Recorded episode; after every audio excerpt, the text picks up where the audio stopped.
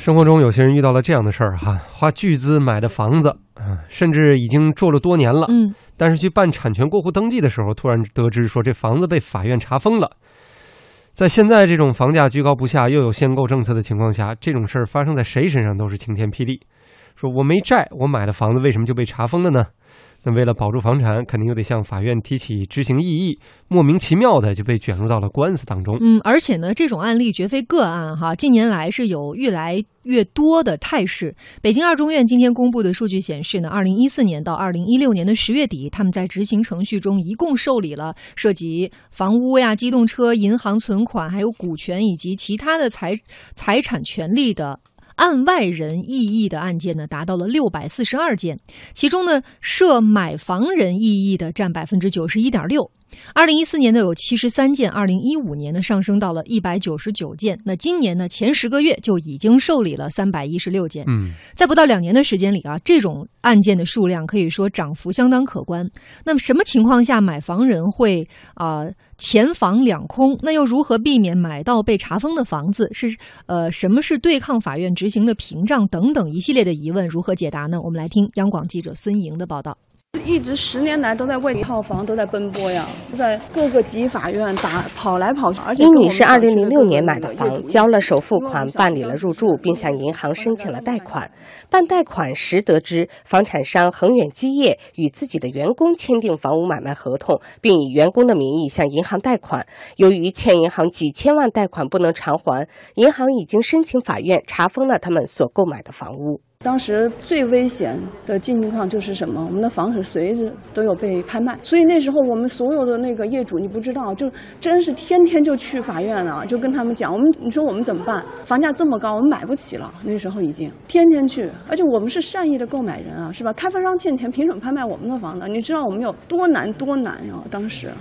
开发商欠钱，凭什么拍卖我们的房啊？北京二中院执行二庭的副庭长詹彤说：“这几乎是所有提出执行异议的买房人想不通的。房地产开发企业开发出售的房屋被查封，引发买房人提出执行异议的案件占买房人异议案的百分之八十。其中最少的一批十四人，最多的高达一百二十七人。”这些群体案件中，被执行人大多是房地产开发企业，异议申请人全部是向房地产开发企业购买一手房的业主，近五成的债权人是各大国有银行。什么情况下买房人提出异议会被法院驳回呢？从时间点上看，房屋被查封后才与出卖方签正式买卖合同的，或交付时房屋已经被查封的，不能证明已经支付了购房款的，都会被驳回。司法实践中，为了杜绝被执行人与第三人恶意串通、阻碍执行的情况发生，法院对于一手买房人，原则上要以房地产开发企业开具的正式购房发票等作为判断依据；对于二手买房人，原则上要以银行转款记录和凭证等作为判断依据，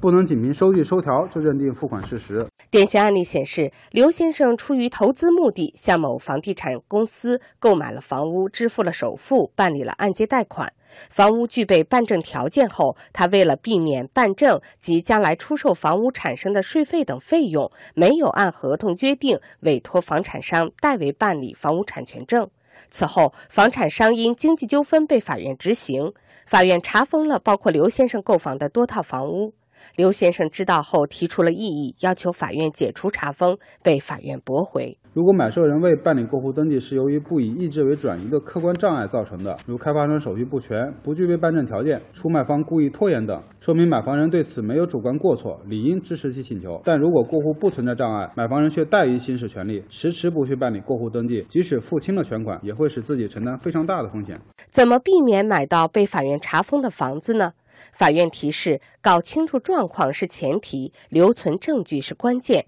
资金监管是手段，及时过户是法则，预告登记是屏障。尤其是预告登记，简直是保护自己房屋产权的法宝。可惜没有多少人知道。法官侯成成分析：这预告登记啊，是具有一种准物权的一种法律效力，只有做到这个，才能对抗法院的执行查封。因为之前